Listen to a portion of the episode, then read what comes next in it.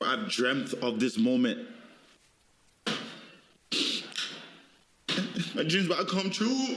Dreams about to come true. The whole country. Das hier ist der kanadische Fußballspieler Alfonso Davies von Bayern München. Der erlebt gerade, wie sich Kanada für die Weltmeisterschaft 2022 in Katar qualifiziert hat. Und seine Reaktion darauf zeigt er auf seinem Twitch-Kanal.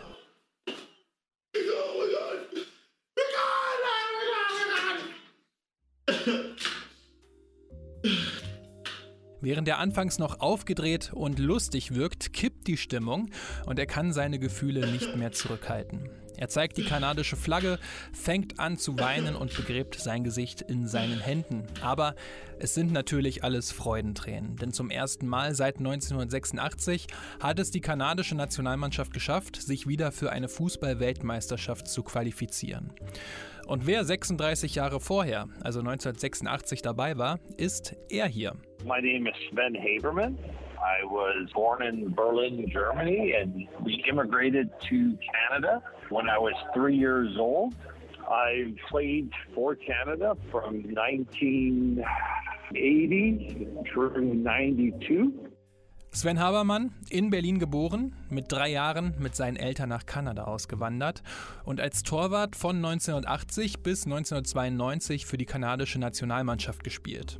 Wir haben das Interview auf Englisch geführt, denn ich kann alles verstehen, aber sprechen nicht so gut. Und Sven Habermann macht die Schatulle auf und holt die ganzen Erinnerungen aus der goldenen Ära des kanadischen Fußballs hervor. Und das hier ist die Geschichte davon. Yeah Fußball, der Podcast mit Daniel Kultau.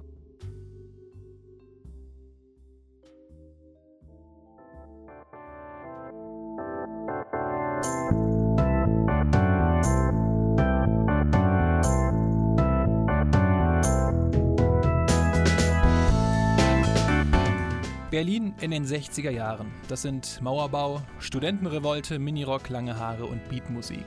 Das ist ein wildes Jahrzehnt im Schatten des Kalten Krieges. Und in diesem Jahrzehnt wird am 3. November 1961 Sven Habermann in Westberlin geboren. My father, he was from Wittenau and my mother was from Tegel. So both German. Seine Mutter ist aus Tegel und sein Vater aus Wittenau. Er arbeitet damals auf der Feuerwache und sein Vater war damals selbst ein richtig guter Fußballer in Berlin. Als Sven Habermann drei Jahre alt ist, entscheidet sich seine Familie nach Kanada auszuwandern. Es geht in die Provinz British Columbia, also ganz in den Südwesten Kanadas, direkt an die Grenze zum US-Staat Washington. Da liegt Vancouver und östlich davon die Stadt Burnaby.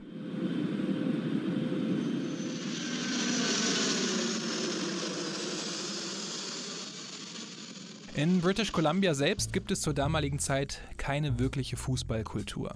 Klar, es wird schon Fußball gespielt, aber die großen Sportarten sind Eishockey und Lacrosse. Und darum nimmt sich Sven Habermanns Vater der Sache an und fängt in British Columbia an, Mannschaften zu trainieren. My dad uh, was a very good soccer player in Germany. And they had no coaches here in, in British Columbia, in that province, when we uh, immigrated here. And so he started coaching. And for me, I played three sports right from the time I could walk, and that was hockey, soccer, and lacrosse. I had interest in from professional in all three. So I love sports, but soccer was the one that I probably did the best at. So through my dad's coaching and just loving the sport, I just love soccer, right? Und Sven Habermann selbst spielte ebenfalls Eishockey und Lacrosse, entschied sich dann aber für den Fußball. Er war damals schon ein großer, kräftiger Spieler, knapp 1,90 Meter groß und spielte auch im Tor. Und er fällt auf, denn er ist ein richtig guter Torwart. Und so geht es für Sven Habermann immer weiter hinauf. So in Canada, how it works is you play for your club team. And then if you're good enough to get picked for your city, Then I played for Burnaby, which was the city that I'm from. And then from there, they go to the provincials. So then you represent your province. Also vom Club geht es über die Stadt hin zu den Provinzen. Und wenn man es in diese geschafft hat, kommt das Team Canada ins Spiel. So then we have big tournaments for all the provinces to play against each other, and that's where they decide if you're good enough to get an invite for training camps and, and what have you with Team Canada. Also, I was drafted to play professional uh, by my local team in Vancouver, the Whitecaps uh, at that time. Bruce Grobelar was a goalie who went on to play for Liverpool. So we had some really good players. And then from there, I got a tryout with uh, Team Canada.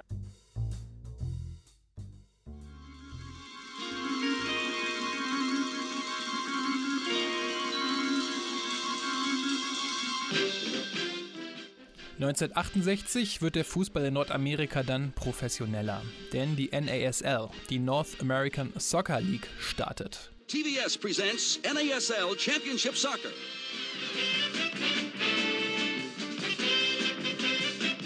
Und mit dabei sind große internationale Namen wie His real name is Edson Arantes de Nascimento.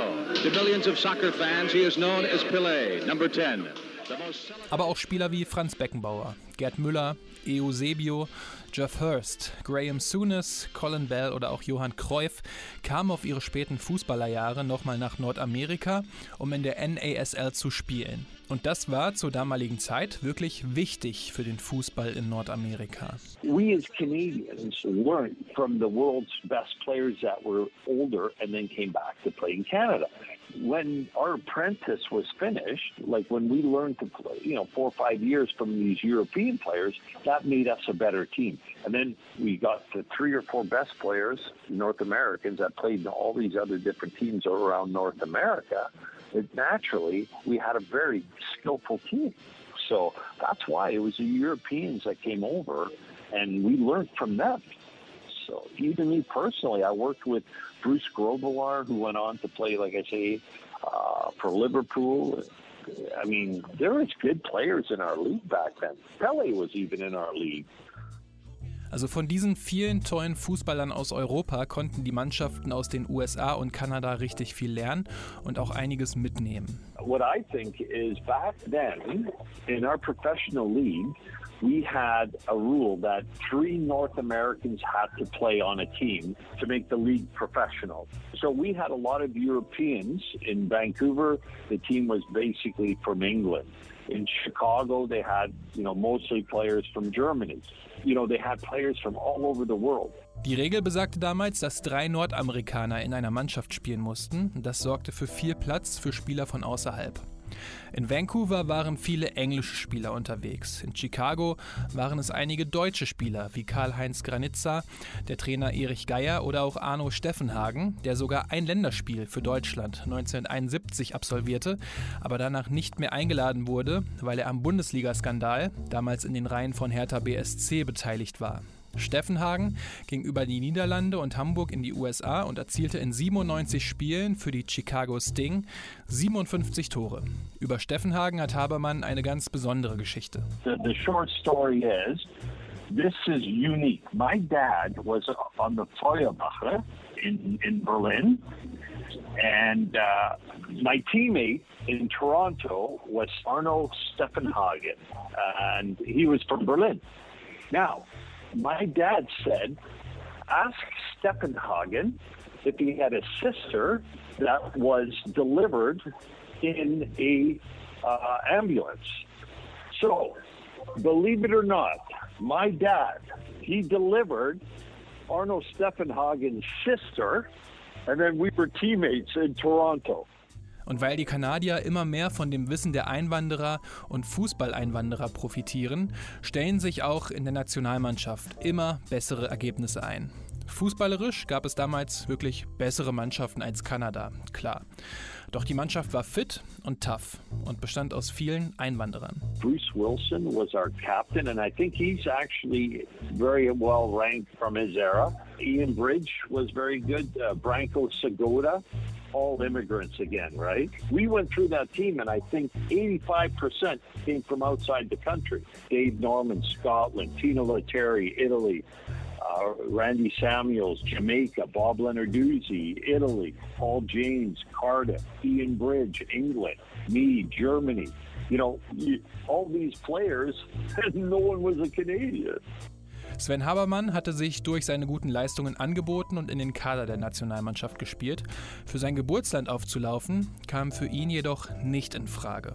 I could not compete with a German goalkeeper because it's just it's leaps and bounds, just like a German uh, goalie in hockey won't come here and make a big splash because we have so many good goalies in Canada.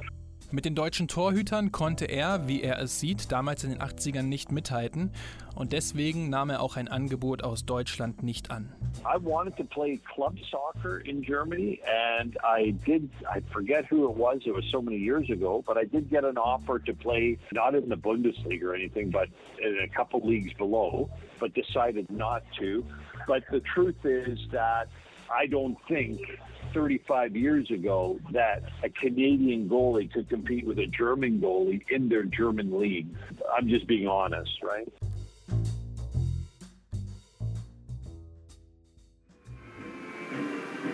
Live from the Los Angeles Memorial Coliseum, it's the March of the Athletes at the opening ceremony of the Games of the 23rd Olympiad. With Peter Jennings, this is Jim McKay reporting, and now Canada. Yeah, very sentimental welcome, I think, Jim, because of the games. Uh, Für Kanada war Sven Habermann gut genug und qualifizierte sich 1984 für die Olympischen Spiele in Los Angeles. In der Gruppe startete Kanada mit einem 1:1 gegen den Irak, verlor dann 0:1 gegen Jugoslawien, aber durch einen 3:1 Sieg im letzten Gruppenspiel gegen Kamerun kam Kanada dann als Gruppenzweiter weiter. Und im Viertelfinale ging es dann gegen Brasilien. This in my entire career is the match that sticks out in my mind. Uh, I mean, I was young. I think I was 21 years old, so I didn't play in that game, but uh, I was on the bench. And I'm going to be honest with you. Uh, you can go through all the footage. Uh, we were up one nothing on Brazil. We, were, we had a very good team, and we were we were peaking and playing very well. Kanada spielt gut und schießt in der 58. Minute das 1 zu 0 und zwar durch Dale Mitchell.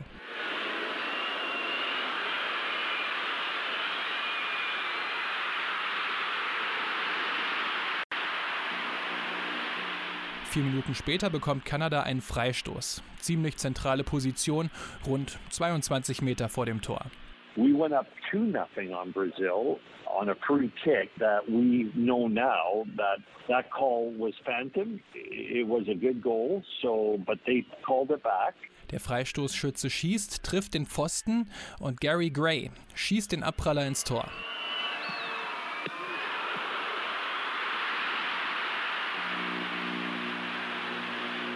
Die Zeitlupe zeigt aber ganz deutlich, dass Gray nicht im Abseits stand und das Tor hätte zählen müssen.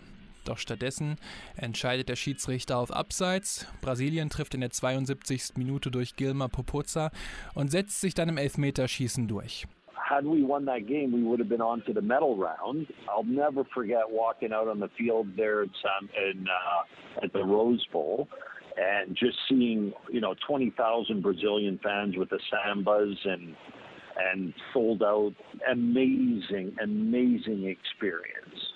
Für Kanada gab es also keine Medaille, obwohl die Mannschaft so knapp davor war. Aber die Erfahrung kann Sven Habermann und dem gesamten Team keiner mehr nehmen. Obviously, today's game is probably the most important one that Canada's ever played in. And from the game today will come the winning team that goes through to Mexico. Hopefully, it's going to be Canada. Das war der kanadische Nationaltrainer Tony Waiters. He was from Blackpool, from England, and what a, I mean, he just passed away last year, but he was just a fantastic soccer mind, and he, he he prepared us for every different country we played. We played a different style. Love that man. He was a good, good coach. Very intelligent, and he got the most out of every player. And in my career, I noticed the best, most successful coaches didn't coach every player the same way. They always knew how to motivate. So a great motivator, a great tactician. Um, that's how I would uh, describe Tony Waiters. Und Tony Waiters spricht hier über das große Spiel, das vor der kanadischen Nationalmannschaft steht. Im kanadischen Fernsehen heißt es damals, know, it really doesn't seem like four years since Italy won the 82 World Cup in Spain and touched off those massive worldwide celebrations. World Cup 86 goes next June in Mexico, And with a win or even a tie this afternoon against Honduras, Canada will at long last qualify to play. We are ready for World Cup soccer from St. John. Es spielt Kanada gegen Honduras und Kanada reicht ein Unentschieden, um die CONCACAF Championship zu gewinnen. Ein großer Titel für das Land, aber, und das stand im Fokus, sollte Kanada diesen Titel gewinnen, dann würde das Land auch an der WM 1986 in Mexiko teilnehmen. Also zum ersten Mal überhaupt wäre Kanada damit bei einer WM dabei. Das Spiel findet allerdings nicht in Vancouver statt, auch nicht in Toronto oder in Calgary. Das Spiel findet in St. John's statt, also im äußersten Osten von Kanada. Der Ort liegt näher an London als an Vancouver. Und im September sind es dort durchschnittlich 12 Grad. Durch den Wind fühlt es sich vielleicht sogar noch etwas kälter an. We used to play other uh, other games there too. I, I, don't know what the population was back then, but we maybe had a couple thousand people at the game for you know a really critically important game. But a beautiful part of the country, that's for sure. And it's it's a long ways away. It's like way way out there. Aber warum spielt die kanadische Nationalmannschaft so ein wichtiges Spiel an so einem ja doch abgelegenen Ort? When we played in Canada, we are uh, Canada is a country of immigrants. So uh, at that time, if we played Mexico, Mexico would have more fans than Canadian fans. So it was like an away game every time we played an international. And that's why we started to play in real areas that were not mainstream. We never played in Vancouver or Toronto. We would play in Newfoundland, where there was only going to be Canadian fans, and the Mexicans and the Hondurans, El Salvadorians wouldn't go there because it was too far to travel. There was more cheering for the other countries Also, weil es für die gegnerischen Fans zu weit entfernt wäre. Sie würden diese Auswärtsfahrt nicht mitmachen. Und für die gegnerischen Teams, die in der Regel aus dem warmen und sonnigen Mittelamerika kamen, war es ebenfalls eine Herausforderung. anytime we had an opportunity to play these type of countries, we would go to a cold, rainy, snowy place to play. But you know what? It worked the other way too. When we played in Honduras, they would play at three in the afternoon on the hottest day possible at the highest elevation. It's gamemanship. Everything was, you know, you did what you had to, to win. Knappe drei Wochen zuvor hatte Kanada in Honduras gespielt. Nachmittags um 3 Uhr in der Hauptstadt Tegus bei brütend heißen Temperaturen. Kanada gewann sogar mit 1 zu 0, aber nun drehte die Mannschaft den Spieß halt einfach um und legte das Entscheidungsspiel nach St. John's, den östlichsten Zipfel des Landes. Welcome to King George V Park in St. John's, Newfoundland. We are moments away from this very, very crucial match between Honduras, who will wear the white this afternoon here in St. John's, and Canada in their traditional red and white. And I'm going to say this probably about a hundred times this afternoon. I'll say it for the first time. The situation is simply this for Canada, a win or a tie, and they go through to Mexico as we look at the Honduras. 13.000 Kanadierinnen und Kanadier waren damals in das kleine Stadion gekommen, um den größten Moment des kanadischen Fußballs bis dahin mitzuerleben. Die Tribünen waren provisorisch, ein dünnes weißes Band trennte die Zuschauenden vom Platz und die sehen dann in der 15. Minute den Führungstreffer der Kanadier. Striker. Carl Valentine to take it. Swings it in. Bridge gets a head on it. There's the shot. They score! George Pecos! George Pecos trifft nach einer Ecke zur Führung und das Stadion explodiert förmlich. Und bis zur Halbzeit hält die Führung dann auch. And there goes the whistle to signify the end of the first half here at King George V Park. And Canada will go into the dressing room with a very big, a very important 1-0 lead. Aber nach der Pause macht Honduras dann mehr Druck und als der Ausgleich fällt, wird es im Stadion plötzlich ganz still. Ian Bridge will have many months to repair the damage. Here's a chance now for Honduras. Chip back in through the middle. A shot. They score!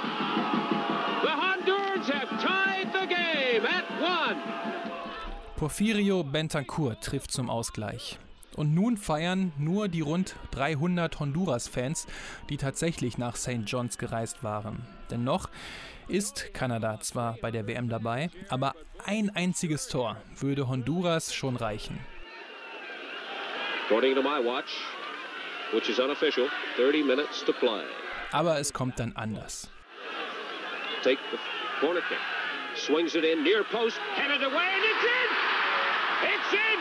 Canada has got in front, two to one! And Igor Vrablitz is the hero. Eine Ecke rauscht in den Strafraum. Und Igor Vrablitz schießt mit dem Knie das 2 zu 1. Igor Vrablitz, who's been tussling all afternoon with Galinda, Und es sollte dann auch der Siegtreffer sein. And the referee again checking his watch. And, And there there it goes. goes! The final whistle! Canada has qualified for World Cup 86, defeating Honduras by a score of 2 to 1 here in St. John's, Newfoundland this afternoon. Und dann gibt es den Platzsturm. Die Zuschauenden rennen auf den Platz und feiern mit den Spielern. Kinder schwenken die kanadische Flagge und rennen dabei mit den Spielern Hand in Hand über den Platz. Der Siegtorschütze des Spiels, Igor Vrablic, wird nach dem Spiel als MVP des CONCACAF-Turniers ausgezeichnet und der Kapitän Bruce Wilson bekommt den großen silbernen Pokal überreicht. Capacity as FIFA inspector. The presentation will be made to the winning team of the CONCACAF division, Canada.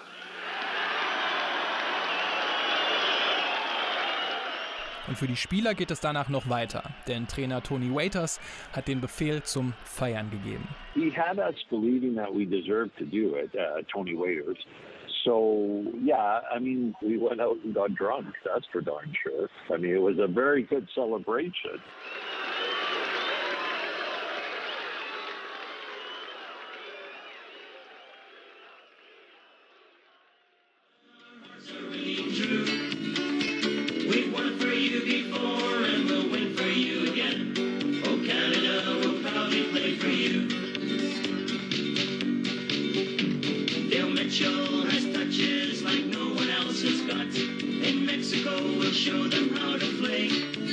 Canada, we proudly play for you. Der Song der kanadischen Gruppe Sons of Andrew wird zum WM-Song 1986 des Landes. Through.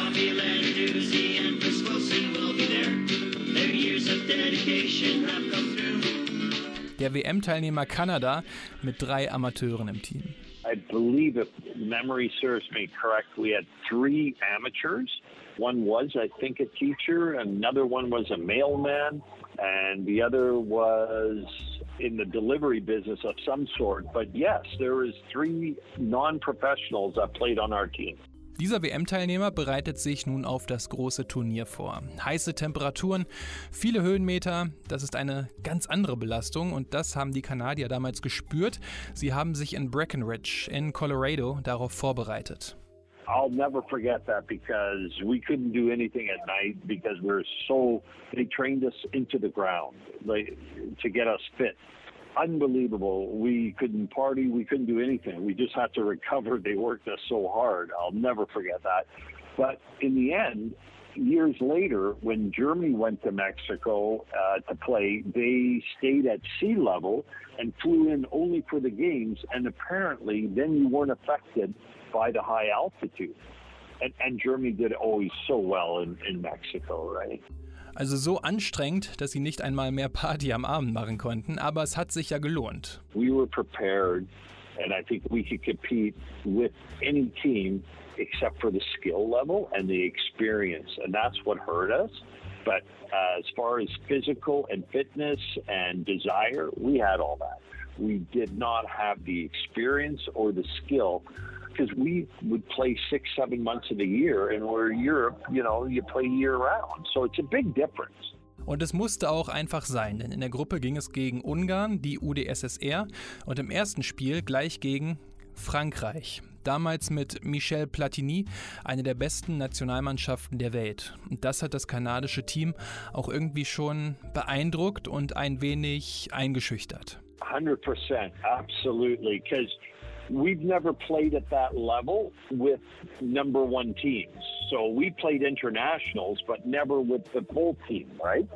So we knew that uh, if if we ran harder, worked harder, we'll get a result, and we just about got a draw with uh, France. So that was Yes, so we were intimidated, but we played very well. Und der Respekt wurde nicht kleiner, nachdem einige Zeitungen schon rätselten, wie hoch Frankreich das Spiel eigentlich gewinnen würde. Vielleicht wird es ja sogar zweistellig.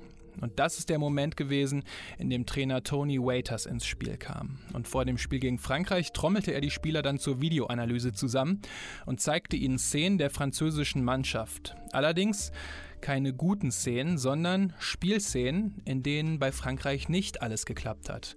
Und das hatte den Grund, dass er seiner Mannschaft die Angst nehmen wollte. Tony Waiters, he always had a saying that in the dressing room, he said that the French players have two nostrils, a mouth, and an arsehole, just like you. They'll make mistakes, and uh, so going around those lines, he just wanted us to believe that we could do something special. And that's half that game is in the mind. And that's why he prepared us like that. Denn Tony Waiters sagte später mal rückblickend auf die WM 1986 in der Doku The Journey. But what I didn't want to happen in, Mexico was for the, Mex uh, for the Canadians to be embarrassed. Und um zu zeigen, wie groß die Außenseiterrolle der kanadischen Mannschaft war, reicht auch ein Blick auf die englischen Buchmacher. Denn wenn jemand damals wetten wollte, dass Kanada gegen Frankreich ein Tor schießt, dann hätte er den 300-fachen Einsatz wiederbekommen. Aber Kanada hat sich reingehauen und nach gut 15 Minuten schauten sich mehrere kanadische Spieler an und sagten, This is fun. Und 36.000 Zuschauende im Estadio Nou Camp in Leon sahen damals, wie sich Kanada wehrte und selbst gute Chancen hatte. Und auf der anderen Seite hielt auch ihr Abwehrriegel, zumindest bis in die 79. Minute, bis dann eine weite Flanke kam.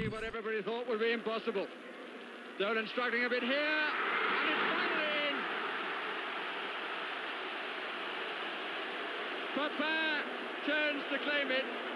Jean-Pierre Papin schießt das 1 zu 0 für Frankreich. Und das sollte dann auch der Endstand sein. Kanada verliert nur mit 0 zu 1 gegen Frankreich und die Franzosen müssen sich im Nachhinein unangenehmen Fragen stellen. Kanada dagegen war stolz auf sich. We played to our optimum. I mean, we just about scored against France. I remember Bob Lenarduzzi just missed on about the three-yard line on a corner kick. But yeah, we played for the best. I mean, come on, we're we're, we're Canada and we're playing France and the Soviet Union and uh, Hungary, and uh, we played well in all those games. And I think the lack of experience prevented us from, you know, maybe getting a draw or scoring a goal. Denn wie es Sven Habermann hier schon verrät, die nächsten beiden Spiele verliert Kanada mit jeweils 0 zu 2 gegen Ungarn und die UdSSR und damit scheidet Kanada mit 0 Punkten und 0 zu 5 Toren als Gruppenletzter aus. Das klingt jetzt deutlich und nicht sehr rosig, aber die Enttäuschung hat sich im Team und im Land damals in Grenzen gehalten. I don't think we went in thinking that we could get wins. But we didn't want to be embarrassed and we wanted to, you know, uh, get the best results possible.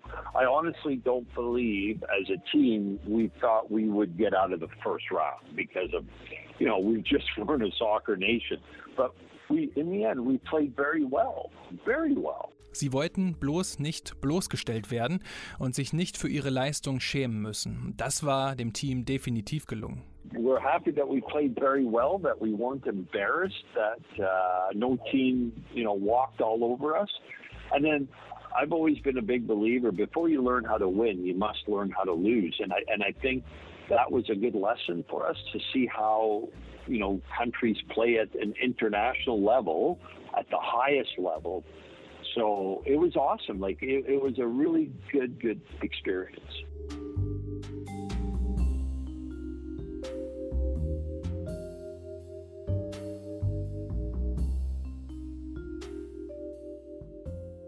Kanada scheiterte bei den Olympischen Spielen 1984 im Viertelfinale unglücklich an Brasilien im Elfmeterschießen. 1985 gewann Kanada dann den CONCACAF Cup und 1986 war Kanada zum ersten Mal bei einer Fußball-Weltmeisterschaft dabei und verkaufte sich dort auch teuer. Das war die große Ära des kanadischen Fußballs. Doch nach der WM ist die dann vorbei. Für die Qualifikation zur WM 1990 scheitert Kanada bereits in der zweiten Runde an Guatemala und ist damit als Titelverteidiger auch nicht beim CONCACAF Cup dabei. Woran lag das? An dem Fall der North American Soccer League, der NASL.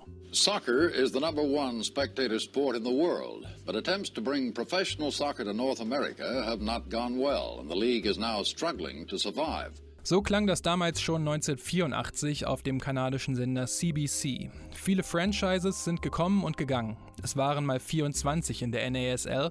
1984 waren es aber nur noch neun Mannschaften, die überhaupt in der NASL gespielt haben. Cliff Toy, der damalige Präsident des Teams Toronto Blizzard, sagte dazu damals: 24 franchises is not the answer to the success of a league. Uh, 18, 6, whatever, it doesn't matter the number. The success of a league depends on the strength of the franchises you do have. Um, I don't surely have to say in Canada that uh, the National Hockey League was at its greatest when it had six franchises, six superb competitive franchises. Uh, 24 lousy franchises just adds up to a lousy league. Es war nicht unbedingt eine lousy League, wie er sie nennt, aber sie tat sich schwer, den Sport an die alteingesessene Generation zu bringen. Die NASL versuchte es mit teilweise temporären Regeländerungen. Die Uhr lief zum Beispiel wie in anderen US-Sportarten runter, also quasi rückwärts. Erst gab es im Unentschieden-Fall ein Elfmeterschießen, später wurde aus dem Elfmeter sogar ein Penalty, wie man ihn aus dem Eishockey kennt, und teilweise gab es sogar einen Bonuspunkt für jedes geschossene Tor. Das ist dann natürlich alles ein wenig schwierig, denn einerseits will man dem Publikum den Fußball näher bringen, andererseits ändert man ihn aber so sehr, dass dieser mit dem ursprünglichen Fußball nicht mehr viel zu tun hat. Diejenigen, die diesen ursprünglichen Fußball geliebt haben, konnten mit dem neuen inzwischen nicht mehr viel anfangen. Dazu sagte der schottische Ex-Spieler Graham Leggett, der inzwischen Mitte der 80er Jahre in Kanada als TV-Experte arbeitete. I think if you're going to play soccer and be accepted as a a soccer nation by the rest of the world, you have to play the same rules as the rest of the world. We try to make up our own rules here and I don't think it's successful. Auch wenn es in dem Bericht schlussendlich hieß, However, despite all the past problems, the losses of millions of dollars, and all the fallen franchises, the North American Soccer League will be back in 1985. Maybe only four teams, but they will be back. Aber dem war nicht so. Die NASL war nicht back. Nur die Minnesota Strikers und die Toronto Blizzards waren daran interessiert, auch 1985 in der NASL zu spielen. Einige der anderen Vereine sind in die Major Indoor Soccer League gewechselt, also zum Hallenfußball. Und das haben auch einige Spieler der WM 1986 gemacht. Sie sind dann Hallenfußballer geworden, um Geld zu verdienen. Sven Habermann war nicht dabei. Er hat damals dann in der Canadian Soccer League weitergespielt. I was a goalkeeper that was very tall. I played in the uh, CSL and we had a good team. We had Vancouver, played for Calgary. So we had a lot of success there, but I couldn't play indoor because it was for smaller goalies because you have to be quick and agile, that's for sure. Die Canadian Soccer League war der kanadische Versuch, nach dem NASL aus eine eigene professionelle Liga an den Start zu bringen. In der hat Habermann erst für Calgary und dann für Vancouver gespielt. Und mit Vancouver wurde er 1989 sogar Meister und mehrfach ins All-Star-Team berufen. Doch auch die Canadian Soccer League konnte sich nicht halten. Es wurden immer weniger Franchises und 1992 war dann für diese Liga auch Schluss. 1993 wurde dann die Major League Soccer für Nordamerika gegründet und die gibt es ja auch noch heute. Aber so ein Trubel, fast ein Jahrzehnt lang, hinterlässt natürlich Spuren. Und nicht wundern, Sven Habermann spricht gleich von der MSL, er meint aber die MLS. The business model of professional soccer uh, failed and the league, the NASL, folded so from 86 to about the early 90s or mid 90s, they had a semi professional league, nothing like the old NASL. So we, we lost about 10 years of development from that until the MSL came out. And then all of a sudden now we start to develop the players again. So we lost 10 to 15 years of development because we had no professional league. Der kanadische Fußball hatte nach seiner größten Ära also zehn Jahre an Entwicklung eingebüßt. Und auch wenn Kanada den CONCACAF Gold Cup 2000 gewinnen konnte, rutschte das Land im Weltfußball immer weiter ab.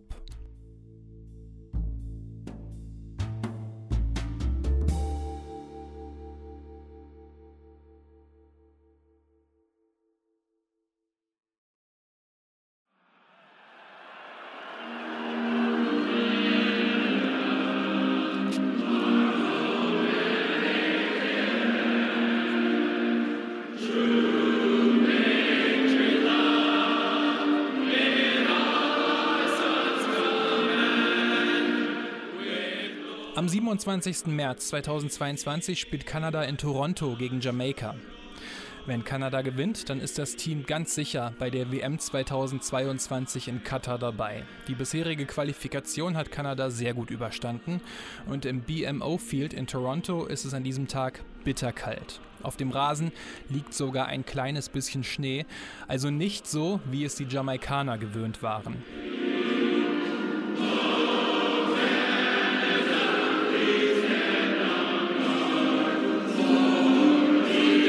Zuschauenden sind auch so euphorisch und singen die kanadische Hymne O Canada. Die rot-weißen Flaggen mit dem Ahornblatt in der Mitte wehen, denn der Wind zieht extrem stark durch das kleine Stadion.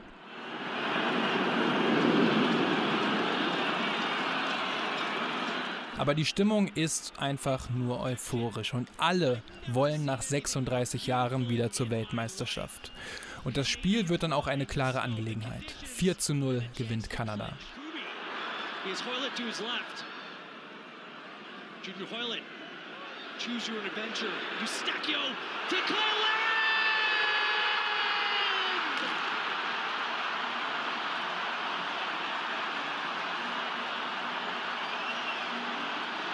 Is that the goal that sends Canada to Qatar?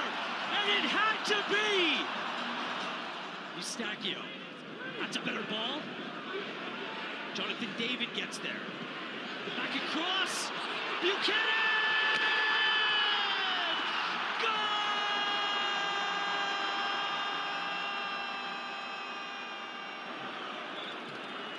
Fraser will try this again. A team has pushed forward, so's Kennedy. Doesn't get past Morrison, but Buchanan, good work. Hoyland was wide open! Hoyland! Canada is going to the World Cup!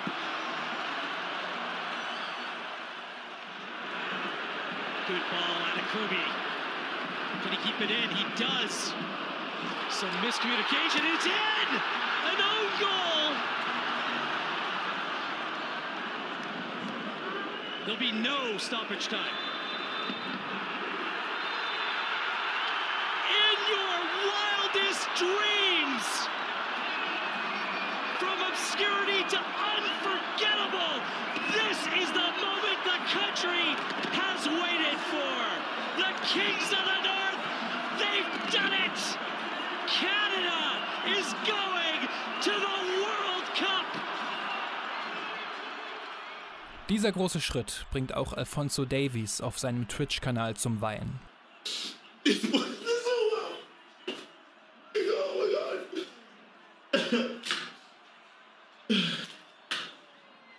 Konnte aufgrund der Folgen seiner Corona-Erkrankung selbst nicht dabei sein, wird jedoch bei der WM spielen, sofern er verletzungsfrei bleibt. Er gilt nicht nur als große Hoffnung, sondern auch als großes Vorbild für viele kanadische Fußballerinnen und Fußballer. Yes, he is uh, the Wayne Gretzky of soccer here, for sure. They love him. I mean, look at what he's done in Bayern. Like, what a good player. I mean, he's so good to watch, right? Schon 36 Jahre zuvor war es ein multikulturelles Team mit einigen Einwanderern, das Kanada zur WM geschossen und das Land als Pioniere mit Bravour vertreten hat. Nun sind es Spieler wie Alfonso Davies, Jonathan David, Cy Larin und Co., die nach Kanada kamen und den Fußball mitbrachten. Und dieses Mal wird die Entwicklung auch nicht so schnell wieder stoppen, denn der Sport ist in Kanada und Nordamerika allgemein auf jeden Fall angekommen. I think this is the final push. Everybody at the office here talks about it. It's arrived. So Uh, people now don't talk that much about the hockey. They talk only about Team Canada. And uh, everybody has interest in it. And I love it because it wasn't like that when we did it. You know, we were sort of pioneers back then. But now it's a staple. It's people love the game of soccer here. They support it. They pay for it. And uh, young Canadians can make a good living at it now. Wenn Kanada dann am 23. November sein erstes WM-Spiel gegen Belgien veranstaltet, dann werden Millionen Kanadierinnen und Kanadier vor ihren Fernsehern sitzen. Vier Tage später geht es dann gegen Kroatien und erneut vier Tage später gegen Marokko. Uh, I'm to say Alfonso. Our goalkeeping is strong. I think we're good at attacking. We're good at defending. We're a very complete team, and our coach is very respected. So I think we have. I think we're going to get out of the first round. I think Canada is going to win a game and get out of the first round. Ob Kanada die erste Runde übersteht, werden wir dann sehen. Der Jubel nach dem ersten Tor der WM-Geschichte dürfte aber alleine schon gewaltig sein. 36 weitere Jahre müssen wir auf jeden Fall nicht mehr warten, um Kanada bei einer WM zu sehen. 2026 findet das Turnier in Mexiko, den USA und Kanada statt. Und da ist das Team als Gastgeber qualifiziert und kann weiter daran arbeiten, den Sport in Nordamerika noch populärer zu machen. Etwas, was auch Sven Habermann freuen wird.